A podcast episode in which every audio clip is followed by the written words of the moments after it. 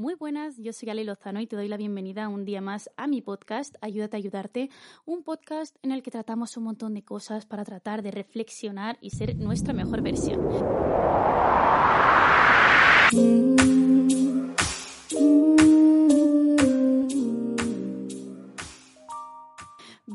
A este formato de mini podcast para esta temporada de verano, que se os haga más ameno, que lo, sí, que lo escuchéis con más facilidad y no os sintáis que le dedicáis demasiado tiempo y tal.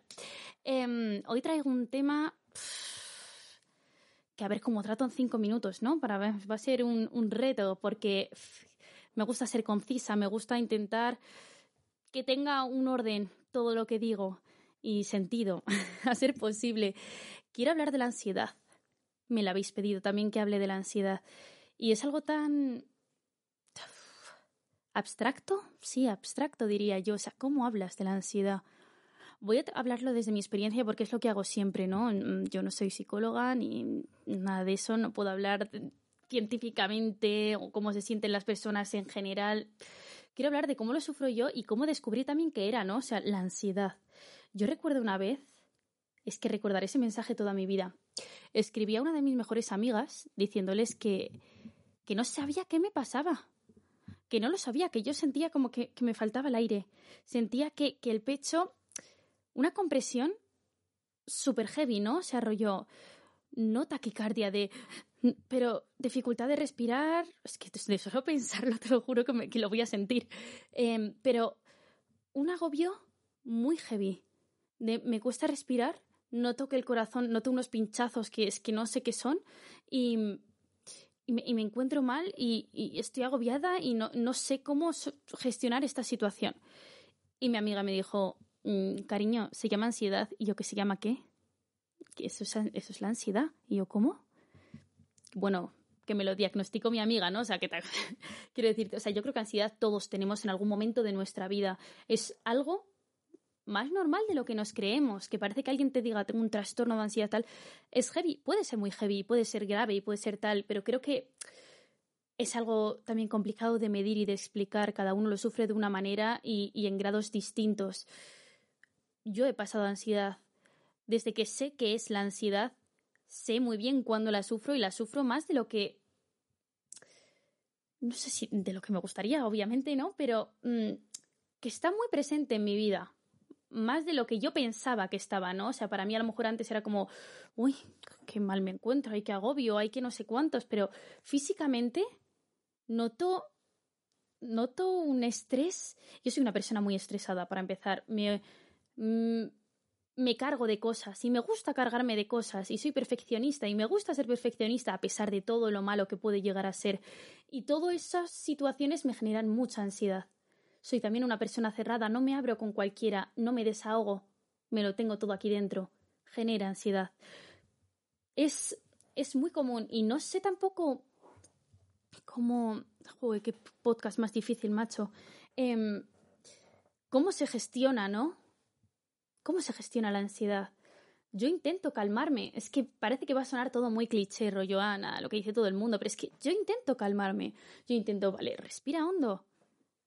Y ahora estoy en un momento en el que trato de controlarlo aún más, porque a pesar de que me cuesta la vida y mucho más, pienso en cada problema tiene su momento. Cuando las cosas lleguen, que lleguen. No sufras de antemano. No sufras por antelación de algo que no sabes ni si se va a producir.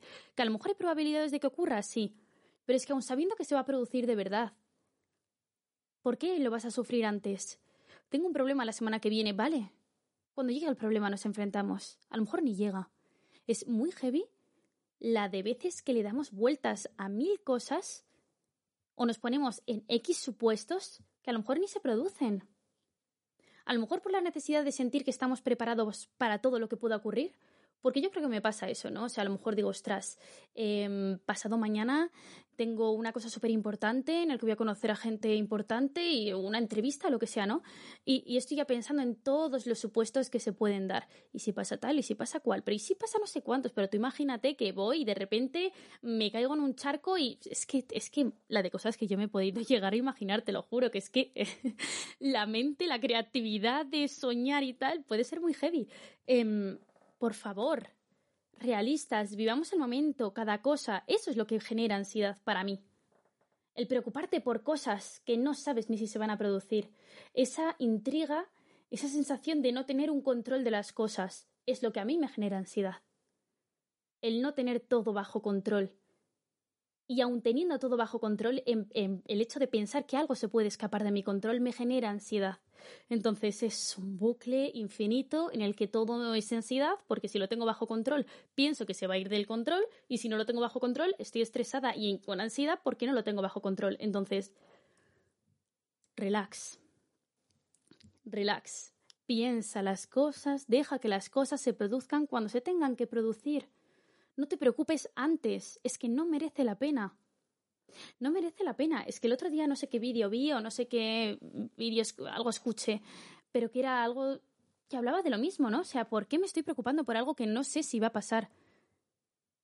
La de, la de pensamientos negativos, la de cosas, energías negativas que nos metemos en el cuerpo por pensar en, en algo